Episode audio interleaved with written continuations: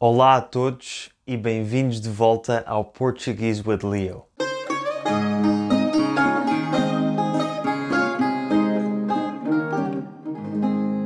Desde há uns meses para cá que o meu podcast tem ganho muitos subscritores do Brasil e por isso hoje quero vos falar sobre um tema muito importante, tanto para portugueses como brasileiros, que celebra amanhã, dia 22 de abril, 521 anos.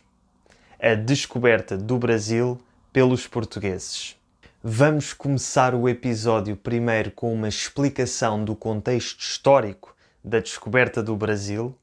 Depois falaremos sobre quem terá sido o primeiro europeu a desembarcar no Brasil e finalmente vamos acabar a falar sobre o primeiro documento escrito da história do Brasil e que é considerado por muitos a certidão de nascimento do Brasil, a Carta de Pero Vaz de Caminha. E claro, não nos podemos esquecer de que neste episódio, sempre que eu falar de descobertas ou de explorações, estarei a falar da perspectiva e ponto de vista dos europeus, sobretudo dos portugueses.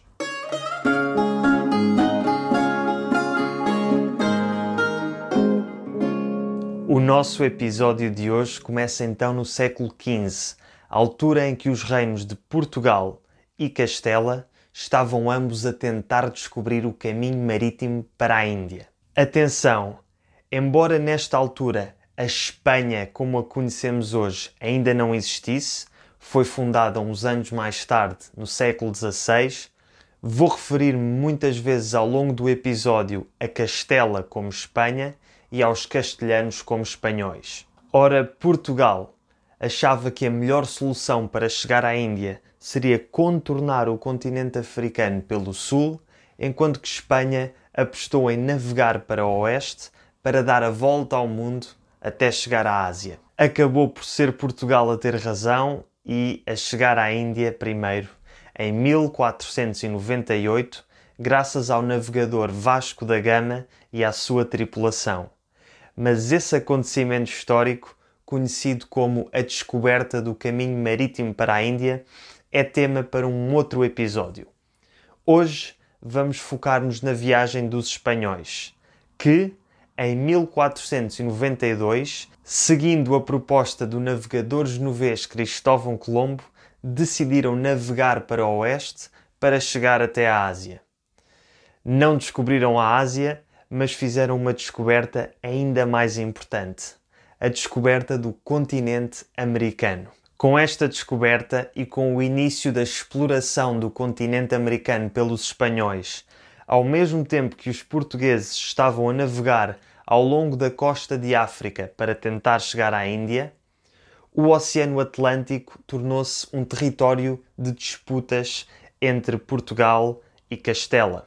Para evitar um conflito entre os dois países, o Papa Alexandre VI assinou a 4 de maio de 1493 a bula Inter Cetera ou Inter Cetera.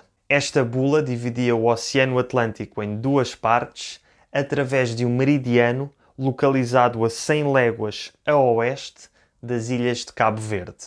Tudo o que fosse descoberto a oeste dessa linha pertencia aos espanhóis e tudo o que fosse descoberto a este pertencia aos portugueses. O rei português Dom João II não ficou satisfeito com o acordo e propôs a sua revisão.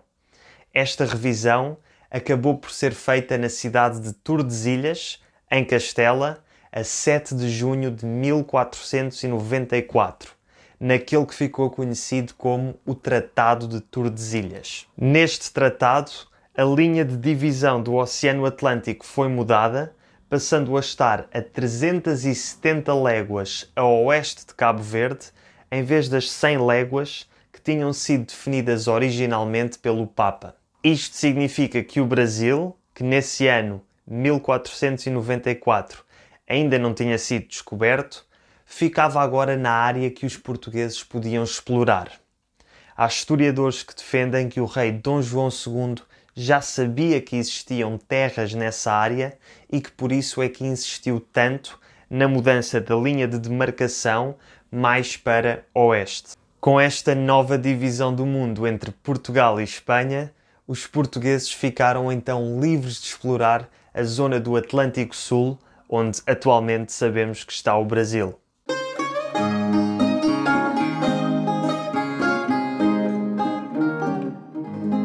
Agora que sabemos o contexto histórico, quando e como é que o Brasil foi descoberto pelos portugueses? A história oficial é que Portugal descobriu o Brasil a 22 de abril de 1500, quando a armada de um jovem fidalgo de 33 anos chamado Pedro Álvares Cabral, cuja missão era seguir a rota de Vasco da Gama até à Índia, se perdeu no Oceano Atlântico, navegou demasiado para o Ocidente e foi dar à costa brasileira, onde atualmente está o estado da Bahia.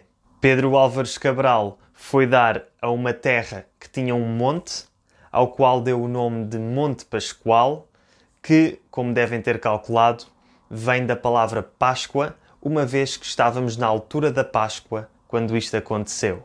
Com esta versão dos acontecimentos, Pedro Álvares Cabral é considerado então o primeiro europeu a chegar ao Brasil, tendo feito a sua descoberta de forma acidental e a data oficial é 22 de abril de 1500. No entanto, hoje em dia acredita-se que os factos não tenham sido exatamente estes. Isto porque existe uma viagem historicamente comprovada de um navegador espanhol chamado Vicente Cháñez Pinzón que desembarcou no atual Cabo de Santo Agostinho a 26 de janeiro de 1500, ou seja, uns meses antes de Pedro Álvares Cabral. Esta descoberta não foi reivindicada por Espanha, uma vez que, como eu já disse, segundo o Tratado de Tordesilhas, aqueles territórios estavam na zona em que só os portugueses podiam explorar, não os espanhóis. Isto significa que o primeiro europeu a chegar ao Brasil foi um navegador espanhol e não um português? Talvez não, porque para além destas duas viagens ao Brasil no ano 1500, a de Vicente Cháñez Pinzón e a de Pedro Álvares Cabral, acredita-se que tenha havido uma outra viagem um ano e meio antes, em finais do ano 1498, liderada pelo português Duarte Pacheco Pereira. Esta viagem não está inteiramente comprovada e acredita-se que tenha sido uma missão secreta ao serviço da coroa portuguesa que, como eu já disse, suspeitava que haviam terras naquela zona. Seja qual for a história em que acreditemos, que tenha sido o português Duarte Pacheco Pereira a descobrir o Brasil em 1498 ou o espanhol Vicente Cháñez Pinzón a descobri-lo em janeiro de 1500, a descoberta oficial do Brasil continua a ser atribuída a Pedro Álvares Cabral a 22 de abril de 1500.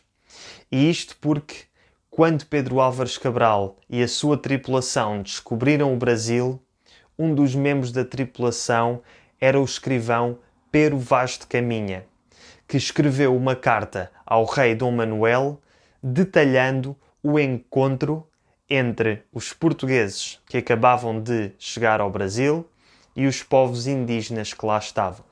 Esta carta é um dos documentos mais importantes da história do Brasil, sendo considerado por muitos a certidão de nascimento do país.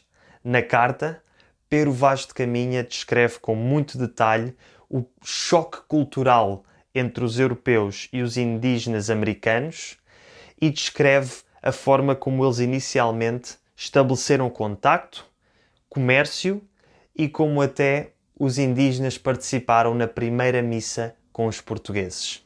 A carta de Pero Vaz de Caminha é um pouco longa demais para que eu a possa ler neste episódio, mas no futuro talvez faça um episódio dedicado inteiramente à leitura e análise da carta.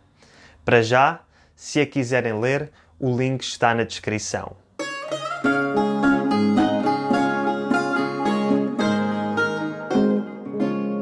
Espero que tenham gostado deste episódio sobre o momento em que Portugal descobriu o Brasil e o início da história comum entre estes dois países. Para aqueles de vocês com um nível de português avançado que estiverem interessados em saber um pouco mais sobre a descoberta do Brasil pelos portugueses, sugiro que vão ver o vídeo do programa Conta-me História que fala sobre este assunto. O link está na descrição.